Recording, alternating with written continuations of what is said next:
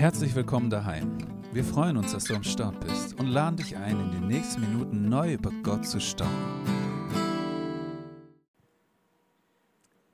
Ja, das Thema der Predigtreihe, die sich jetzt in den nächsten vier Wochen anschließt, ist ja Glaube versus Wissenschaft. Und ich freue mich riesig, dass diese Themenreihe ausgerechnet mit der Frage nach der Auferstehung beginnt. Glaube versus Wissenschaft, wie der Titel schon sagt, wird zwischen, zwischen Glaube und Wissenschaft oft ein riesengroßer Graben gesehen. So schreibt zum Beispiel Peter Ortkins, ein Chemiker,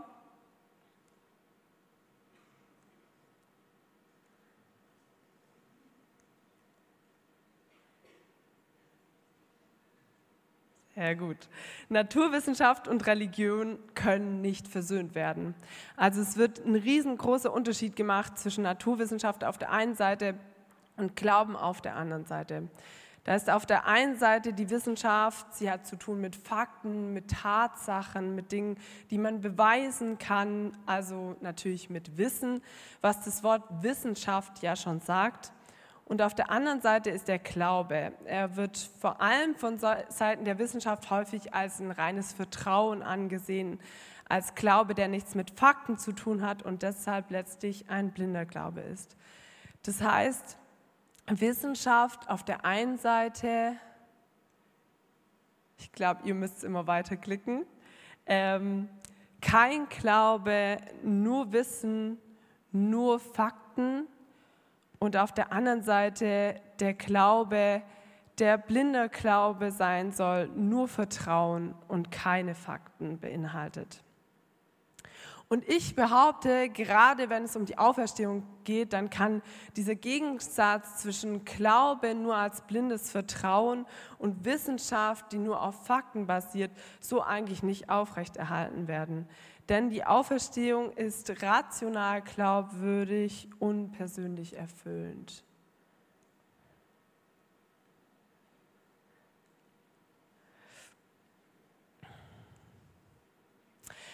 Es gibt nämlich gute Gründe, dass die Auferstehung wahr ist und darüber hinaus hat sie auch eine direkte Relevanz für mein eigenes Leben.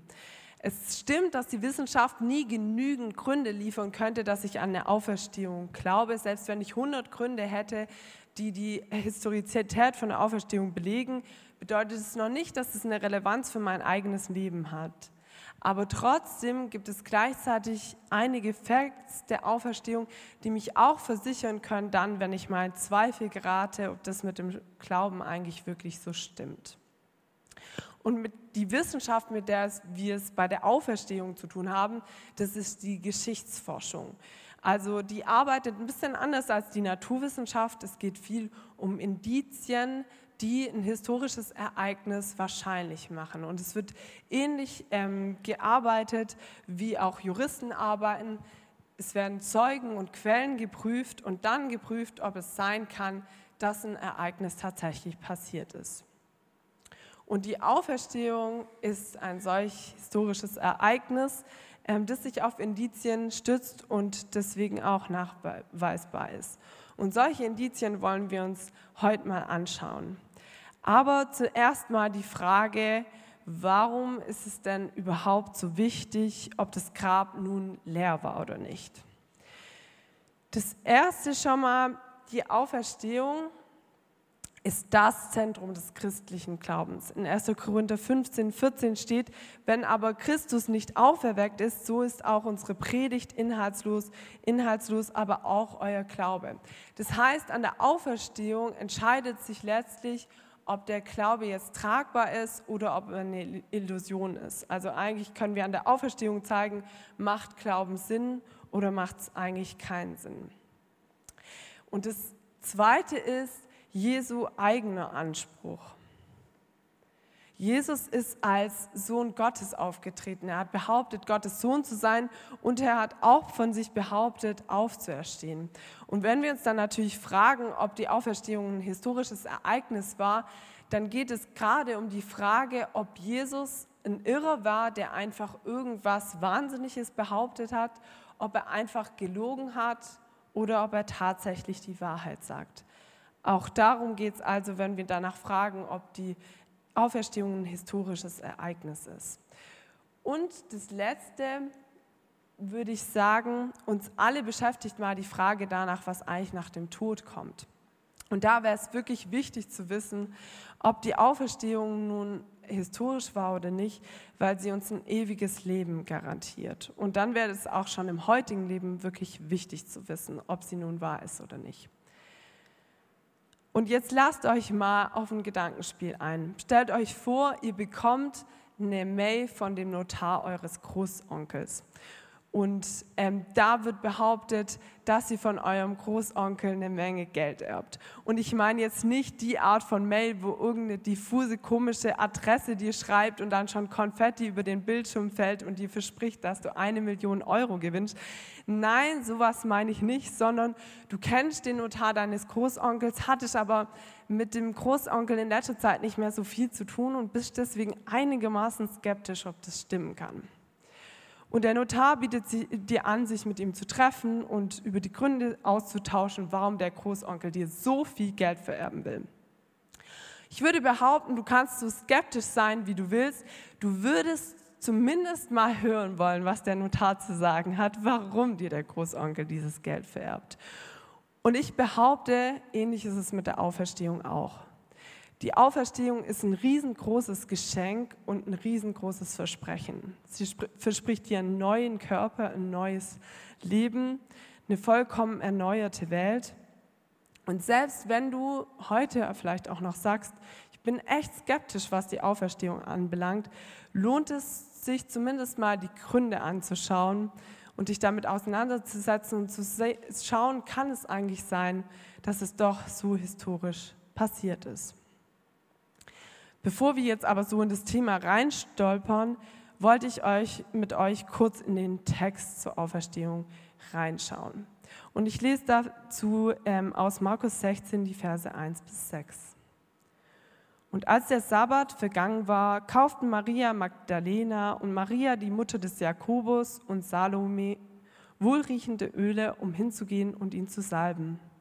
Und sie kommen sehr früh am ersten Tag der Woche zu der Gruft, als die Sonne aufgegangen war. Und sie sprachen zueinander, wer wird uns den Stein von der Tür der Gruft wegwälzen? Und als sie aufblickten, sehen sie, dass der Stein zurückgewälzt ist. Er war nämlich sehr groß. Und als sie in die Gruft eintraten, sahen sie einen jungen Mann zu Rechten sitzen, bekleidet mit einem weißen Gewand. Und sie entsetzten sich. Er aber sprach zu ihnen, entsetzt euch nicht. Ihr sucht Jesus, den Nazarener, den Gekreuzigten. Er ist auferweckt worden. Er ist nicht hier. Hier hätten wir es also mit einer Quelle, einem Bericht von der Auferstehung zu tun. Und anhand von dem und von anderen Texten wollen wir jetzt mal die Indizien für die Auferstehung prüfen. Und wir wollen uns dabei vor allem drei Indizien anschauen. Das erste ist das leere Grab. Das zweite, die Begegnung mit dem Auferstandenen.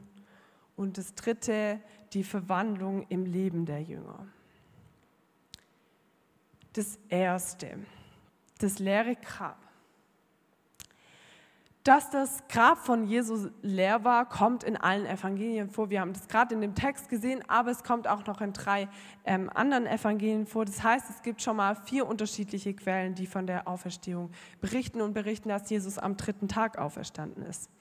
Und das Grab war offensichtlich leer. Nach der Kreuzigung war wirklich jedem in Jerusalem klar, wo das Grab von Jesus lag weil Josef von Arimathea schon bei der Kreuzigung gesagt hat, er würde gerne den Leichnam von Jesus bestatten. Und auch weil Jesus so wirklich öffentlichkeitswirksam war, wusste wirklich jeder, wo das Grab ist. Selbst wenn jemand also irgendwie noch skeptisch gewesen wäre, ob das stimmt, was die Jünger da so erzählen, hätte er oder sie einfach zu dem Grab gehen können und sich mal anschauen, ob das Grab leer ist und es tatsächlich stimmt, was die Leute sagen oder nicht. Das heißt, das Grab muss also leer gewesen sein und es konnte sich auch jeder davon überzeugen. Aber natürlich gibt und gab es auch gegen das leere Grab einige Einwände. Das erste, Jesus war gar nicht tot. er war nur scheintot. Und der andere Einwand ist, vielleicht haben die Jünger den Leichnam auch einfach geraubt und dann so getan, als wäre eine Auferstehung passiert. Zunächst will ich mal zu der ähm, These kommen, dass Jesus nur ähm, im Koma lag. Also bei dieser sogenannten Scheintodhypothese sagt man, Jesus ist gar nicht wirklich gestorben, er ist in eine Art Koma gefallen. Später ist er dann wieder auferstanden oder wach geworden und hat sich dann selber aus dem Grab befreit. Doch schon dagegen, dass Jesus nur ins Koma gefallen sein soll, gibt es ganz schön viele Gegeneinwände. Das eine ist, dass Jesus schon vor der Kreuzigung gegeißelt worden ist. Es war eine sehr grausame Methode, bei denen die Angeklagten mit 39 Schlägen geschlagen wurden. Und schon da war es so, dass manche allein nur von der Geißelung gestorben waren. Und auch bei Jesus war es so, dass er schon nach der Geißelung erheblich geschwächt war und Simon von Kyrene sein, äh, sein Kreuz dann weitergetragen hat. Das Zweite ist, dass die Römer wirklich professionelle Hinrichter waren. Also die haben das Tag für Tag gemacht und sie mussten das auch machen, wussten, wie man das ausführt.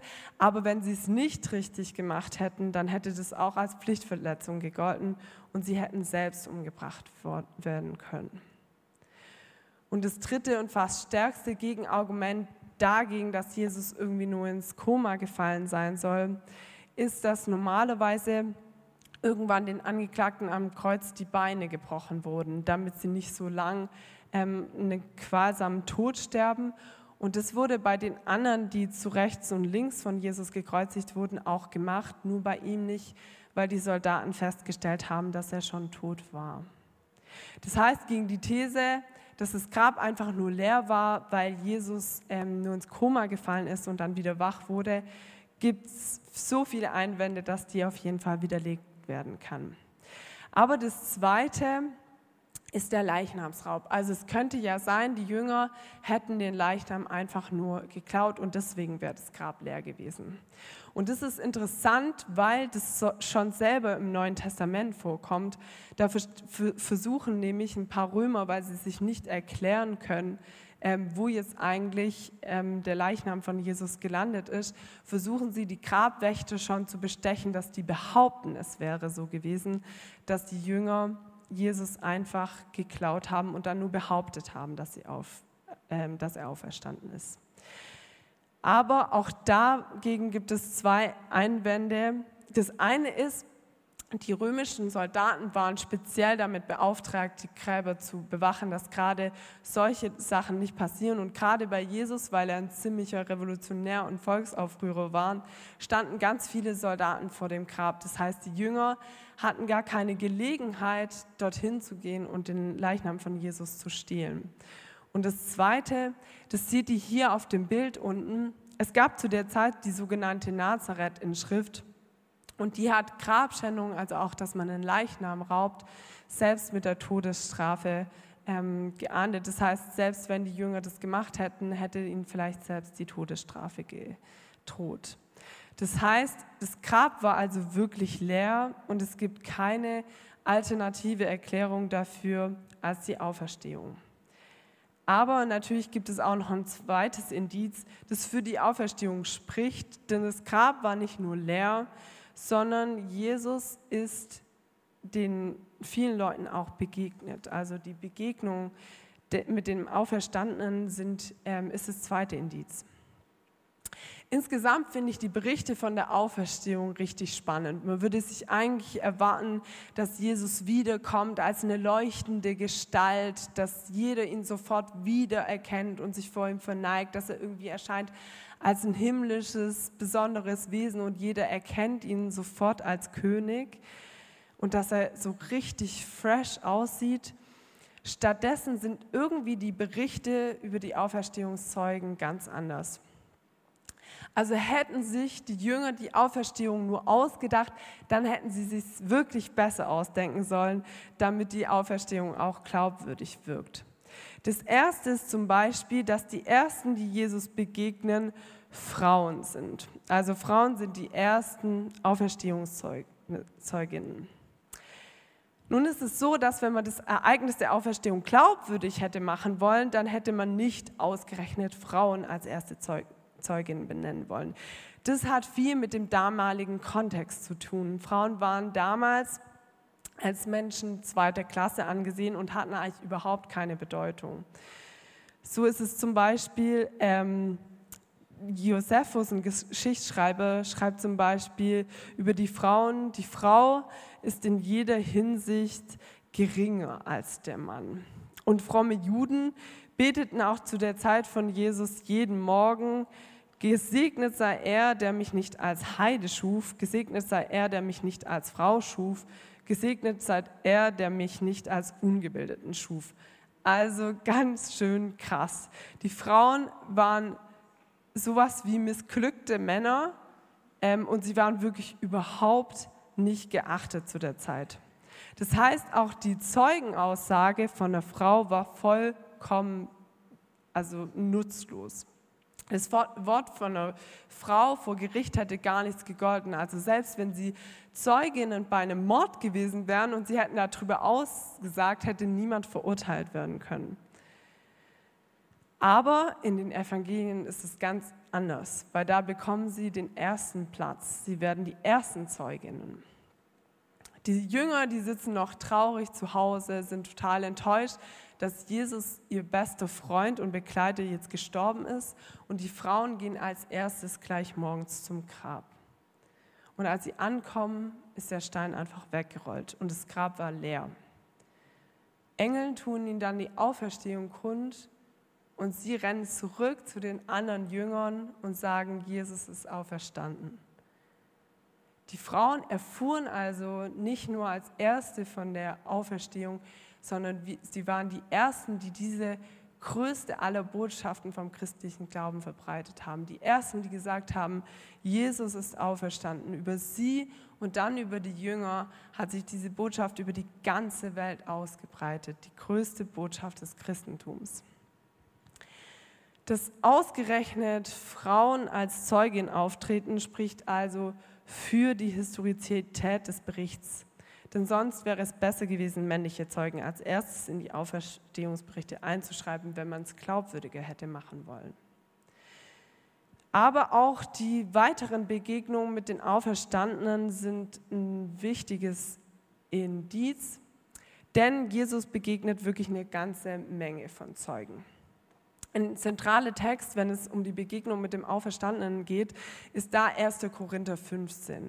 Warum ist es so besonders? Dort wird viel über die Auferstehung ähm, geschrieben und vor allem ist der Text noch relativ jung. Man kann 1. Korinther 15 so auf das Jahr oder äh, den ganzen Korintherbrief auf das Jahr 54 datieren und somit sind es eigentlich nur 20 bis 25 Jahre zwischen Kreuzigung und Auferstehung Jesu und der Niederschrift vom 1. Korintherbrief.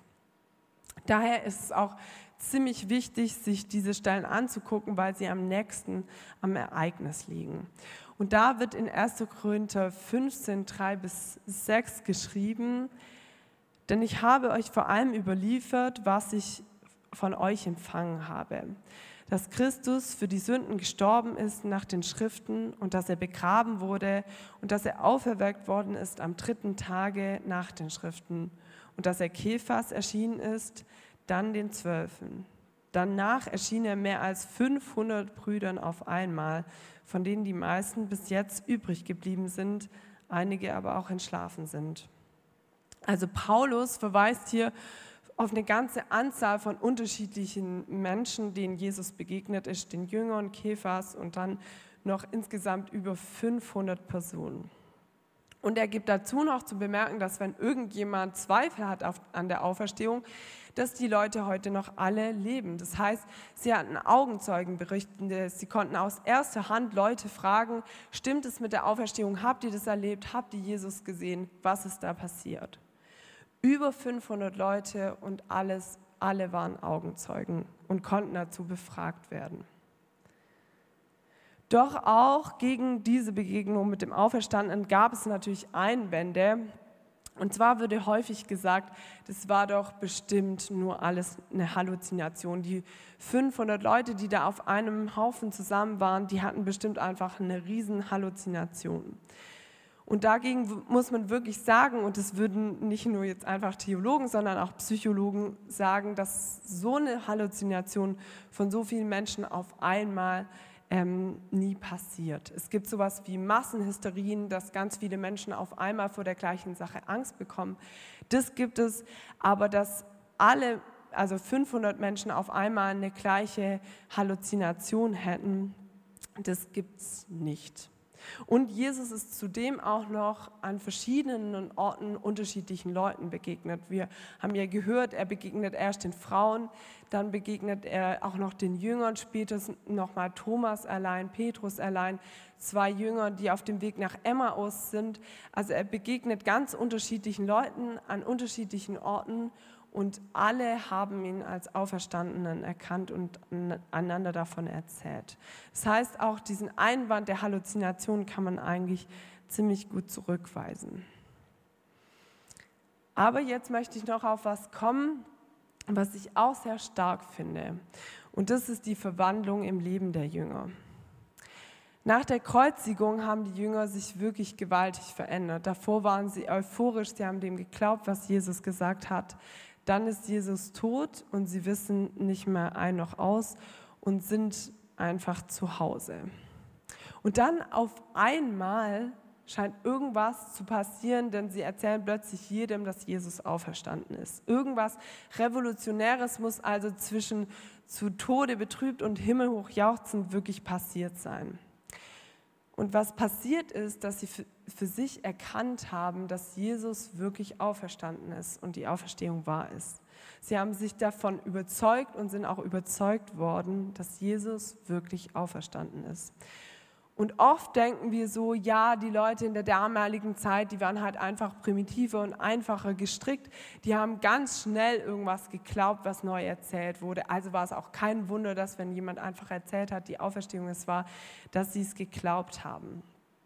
Aber so einfach ist es nicht, weil zu Jesu Zeiten hat wirklich absolut niemand mit solch einer Auferstehung gerechnet. Und da ist es wichtig, sich auch mal den religiösen Kontext anzuschauen. Die Jünger, die waren Juden und im Judentum hat man eine Form der Auferstehung erwartet, aber die war ganz anders als die Auferstehung von Jesus. Man hat erwartet, dass am Ende der Zeiten, dass da alle Auserwählten Gottes auferstehen, aber am Ende der Zeiten und nicht irgendwann mitten in der Zeit und auch dass alle Menschen gleichzeitig auferstehen. Dass eine Person alleine schon vor der Zeit auferstand, das war vollkommen undenkbar für die Juden. Das hätten sie überhaupt nicht annehmen können. Und das Zweite ist auch, sie glaubten auch an einen Messias, aber ihre Vorstellung von einem Messias war, dass da ein neuer Mensch kommt, der ein neues Weltreich aufbaut und vor allem die Juden auch von den Römern befreit. Und auch das war bei Jesus ganz anders. Er hat behauptet, dass er der Messias ist und dass er auferstanden ist. Das heißt, ähm, das, was da passiert sein muss, muss so stark gewesen sein, dass die Jünger ihr komplettes Mindset darüber, wie die Auferstehung ist, wer der Messias ist, geändert haben und es von einem Moment auf den anderen. Und das war der Moment, wo sie erkannt haben, dass Jesus tatsächlich auferstanden ist. Und diese Auferstehung haben sie dann verkündigt, obwohl sie irgendwann auch für, verfolgt worden sind, gefoltert worden sind und einige sogar ums Leben gekommen sind. Also viele der Jünger, die die Auferstehung verkündigt haben, sind nachher dafür hingerichtet worden. Und es gibt vielleicht Menschen, äh, Fälle, in denen Menschen für etwas sterben würden, bei dem sie nicht wissen, dass es nicht wahr ist. Aber normalerweise würden Menschen nicht für etwas sterben, bei dem sie wissen, dass es erfunden ist. Das heißt, sie waren sich absolut sicher und absolut von der Wahrheit der Auferstehung überzeugt und haben die Auferstehung dann bis weit in die Welt hinaus verkündigt, sodass sie sogar für die Auferstehung bis in den Tod gegangen sind. Pinchas Lapide, das ist ein Jude, der sich viel mit neutestamentlichen Schriften auseinandergesetzt hat und der ist selbst kein Christ und schreibt trotzdem über die Veränderung der Jünger nach der Auferstehung. Wenn diese aufgescheuchte, verängstigte Apostelschar, die eben dabei war, alles wegzuwerfen, um in heller Verzweiflung nach Galiläa zu flüchten, wenn diese Bauern, Hirten und Fischer, die ihren Meister verrieten, verleugneten, sich plötzlich über Nacht in eine selbstsichere, heilsbewusste, überzeugte Missionsgesellschaft verwandelten, die viel erfolgreicher nach Ostern als vor Ostern wirkte, so genügte keine Vision oder Halluzination, um solch einen revolutionären Umschlag zu erklären. Eine solche Glaubensbewegung nur durch Autosuggestion oder Selbstbetrug in Gang zu setzen, wäre ein weit größeres Wunder als die Auferstehung selbst. Das ist ein langes Zitat, aber was er hier sagt, ist, die Veränderung von vollkommen verängstigten Jüngern, die nach der Kreuzigung gar nicht mehr wussten, wie es weitergeht und eigentlich alles hinwerfen wollten, in ihre alten Berufe zurückgehen wollten, die dann plötzlich über Nacht zu selbstsicheren Missionaren wurden und überall die Auferstehung verkündigt haben, das kann nur aufgrund dessen passiert sein, dass sie wirklich von der Auferstehung überzeugt werden, worden sind. Und vor allem auch das, dass sich das Christentum so ausgebreitet hat, kann nur passiert sein, weil sie überzeugt waren von der Auferstehung und kann niemals aufgrund von einer Halluzination oder Vision geschehen sein. Ich würde also sagen, das leere Grab, die unterschiedlichen Begegnungen, die Menschen mit dem Auferstandenen hatten und die Verwandlung im Leben der Jünger sind absolut glaubwürdige Indizien für die Auferstehung. Und trotzdem ist die Frage auch, was bedeutet die Auferstehung für dich? Wir hatten das vorher schon kurz bei den Fast Five. Ich habe ja am Anfang gesagt, dass Glaube und Wissenschaft was die Auferstehung anbelangt, so eigentlich nicht getrennt werden können. Weil die Auferstehung beides ist. Sie ist rational glaubwürdig, ich kann sie mit dem Denken erfassen, ich kann dafür Indizien finden und sie ist aber auch persönlich erfüllend. Nochmal, die Auferstehung ist rational glaubwürdig und aber auch persönlich erfüllend. Und ich finde, diejenige Person, bei der wir das in der Bibel am besten beobachten können, das ist Thomas. Thomas ist irgendwie in einer blöden Situation. Alle anderen Jüngern haben den Auferstandenen schon gesehen. Sie berichten Thomas, du, der Herr ist auferstanden, du musst es glauben. Aber er kann es nicht glauben. Er kann nicht einfach nur glauben, was die Jünger sagen. Und dazu lesen wir in Johannes 20 die Verse 24 bis 28. Thomas aber, einer von den Zwölfen, genannt Zwilling, war nicht bei ihnen, als Jesus kam. Da sagten die anderen Jünger zu ihm, wir haben den Herrn gesehen. Er aber sprach zu ihnen, wenn ich nicht in seinen Händen das Mal der Nägel sehe und meine Finger in das Mal der Nägel lege und lege meine Hände in seine Seite, so werde ich nicht glauben. Und nach acht Tagen waren seine Jünger wieder drin und Thomas bei ihnen. Da kommt Jesus, als die Türen verschlossen waren und trat in die Mitte und sprach, Friede euch.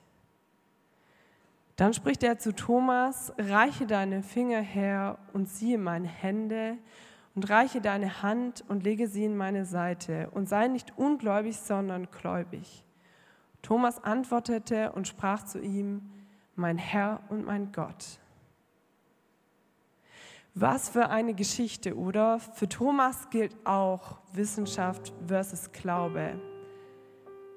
Er sagt ganz klar, dass er nicht glaubt vom Hören sagen. Er glaubt nicht einfach dem, was die Jünger glauben und was sie ihm sagen. Nein, er will selbst mit eigenen Augen sehen. Er will Beweise dafür haben. Mehr noch, er glaubt es nicht, wenn er Jesus nicht sogar berührt und weiß, dass es derselbe Jesus ist, der vor ein paar Tagen gekreuzigt wurde. Er will also Beweise und Fakten, dass die Auferstehung wahr ist. Er ist der große Skeptiker und er will das alles prüfen. Und Jesus geht absolut auf ihn ein, weil er weiß, dass die Auferstehung wahr ist, weil er selbst weiß, dass er der Beweis der Auferstehung ist. Und an der Stelle steht jetzt nirgends, ob Thomas nun tatsächlich seine Hände in die Male von Jesus gelegt hat oder nicht. Aber er hat erkannt, dass die Auferstehung nicht nur was ist, was er rational für glaubwürdig halten kann, sondern auch was persönlich erfüllend ist, weil er sagt, mein Herr und mein Gott, mein Herr und mein Gott. Er hat erkannt, dass Jesus lebt und dass es sein ganzes zukünftiges Leben verändern wird. Wenn ich also davon rede, dass die Auferstehung persönlich erfüllend ist, dann ist es genau das, was ich meine. Jesus ist nicht nur ein Vorbild, ein Lehrer, der vor 2000 Jahren gelebt hat und der auch ein paar ganz schlaue Sachen gesagt hat und dann gestorben ist am Kreuz. Jesus ist der auferstandene Herr. Und weil Jesus lebt, noch heute, stimmt es auch, wenn er sagt, ich bin bei euch alle Tage. Ich bin bei dir alle Tage, weil ich heute noch lebe. Und weil er lebt, geht er auch an jeden Bereich deines Lebens mit dir und sieht deine Schmerzen und deine Freude. Und weil er lebt, macht es tatsächlich auch einen Unterschied, mit ihm zu leben. Er ist echt da. Das hat Thomas erkannt und dasselbe, das wünsche ich mir auch für dich. Der Herr ist auferstanden. Halleluja. Wenn du mehr über Heimwärts wissen willst, klick dich auf heimwärts.net, schau bei Instagram unter Heimwärts Filderstadt rein oder besuch uns einfach im Gottesdienst in Johanneskirche in Filderstadt-Bernhausen. Guck doch mal rein.